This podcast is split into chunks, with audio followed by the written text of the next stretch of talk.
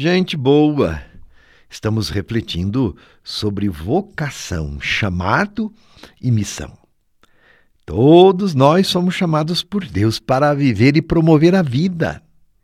Atuando conforme os nossos dons e carismas, somos vocacionados a uma missão.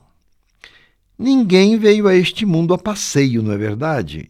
Ninguém veio a este mundo para viver a vida de forma descomprometida ou indiferente a tudo e a todos. Então, vivamos uma vida proativa, em favor do irmão, no amor-serviço, a fim de que, na eternidade, vivamos em plenitude as bem-aventuranças, como consequência do que estamos construindo nesta nossa vida, aqui e agora. E o que levaremos para a eternidade? O bem que fizemos. E nesse propósito, o Papa Francisco é alguém muito especial e conduz com maestria a Igreja de Deus. E quer contar com a resposta de todos que são chamados por Deus, cada qual segundo a sua vocação. Por isso, então, ele nos convocou para refletirmos sobre vocação, sobre a nossa vida e nossa missão neste ano. É, o Papa é alguém muito especial. Ele é o primeiro no colégio dos pastores da igreja. E quem são os vocacionados da igreja? São todos os cristãos leigos e leigas, os que se empenham em ser fermento e luz na sociedade. São também os catequistas, os consagrados e também aqueles que se dedicam no ministério sacerdotal, aqueles que se colocam a serviço da vida, o pai e a mãe de família, que vivem sua vocação matrimonial, enfim, cada qual segundo o seu carisma e vocação. Esses são os vocacionados na igreja. O Papa insiste que a igreja seja toda ela ministerial, quer dizer, servidora, e interpela para que os cristãos assumam a sua vocação batismal e, igualmente, a hierarquia, para que, através do ministério ordenado, todos estejam a serviço, a serviço, juntamente com os leigos e leigas. A igreja ministerial servidora, conserva a rica tradição apostólica e valoriza os diversos serviços dos leigos na igreja.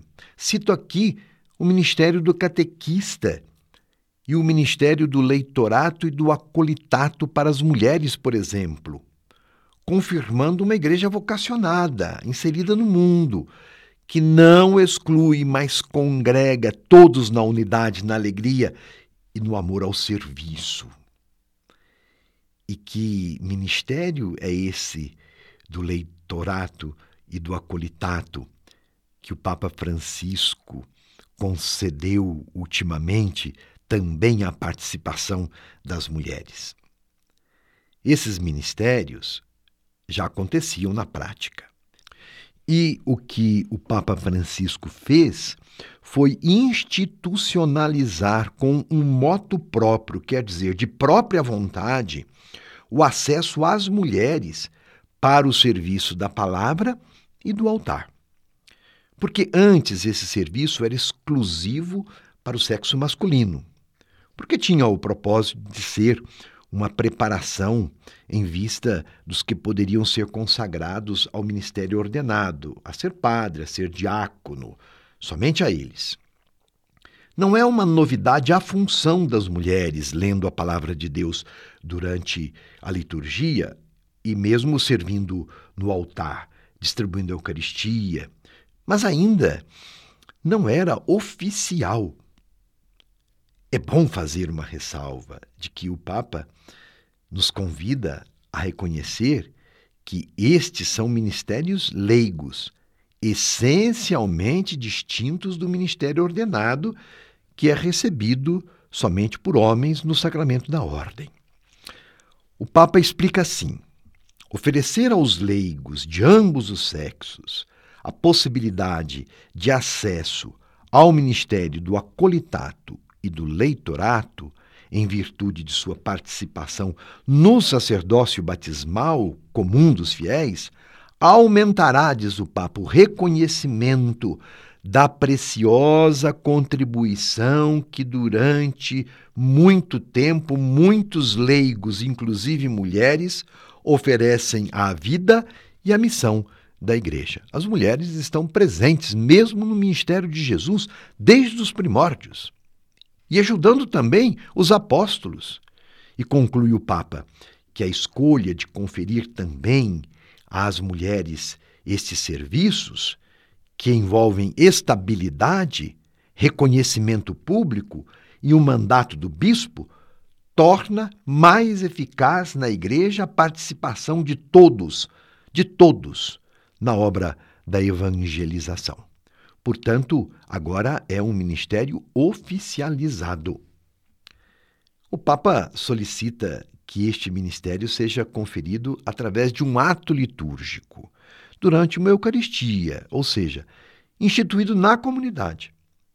E quando se institucionaliza esses ministérios, teologicamente, está se destacando o sacerdócio comum de todos os cristãos batizados, que formam a igreja, o corpo de Cristo, e também a mútua colaboração entre os dois sacerdócios, este comum e aquele do ministro ordenado, do padre, do diácono e do bispo.